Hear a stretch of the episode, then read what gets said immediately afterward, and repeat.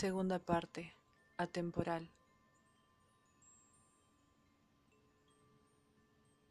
Tu casa temporal cobija el humo que sale de tu boca, cobija la esencia de tus movimientos, cobija tus rasgos líquidos.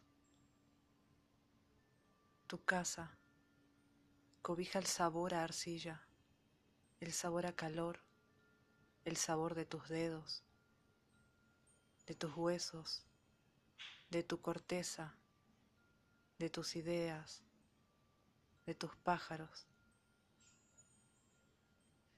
Escarbo las raíces, remuevo tierra fecundada, de donde brota miel abundante que alimenta.